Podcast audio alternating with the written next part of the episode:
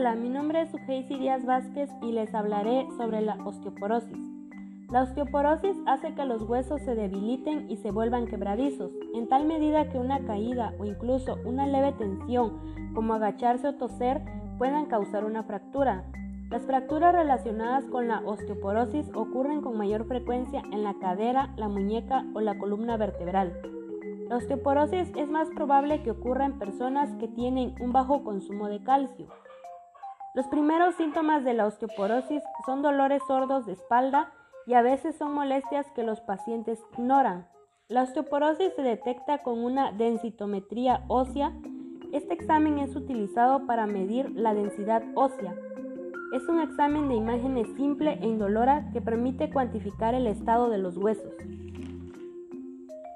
¿Cómo prevenir la osteoporosis? Realiza ejercicios físicos como la caminata, trote, baile, tenis o voleibol.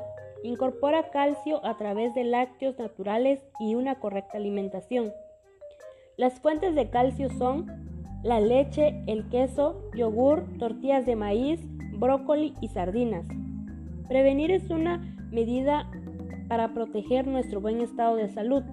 No dejes pasar ningún dolor por más mínimo que éste sea. Con tu participación es más fácil detectar a tiempo la osteoporosis y reducir los riesgos de fractura. Revísate y quiérete hasta los huesos.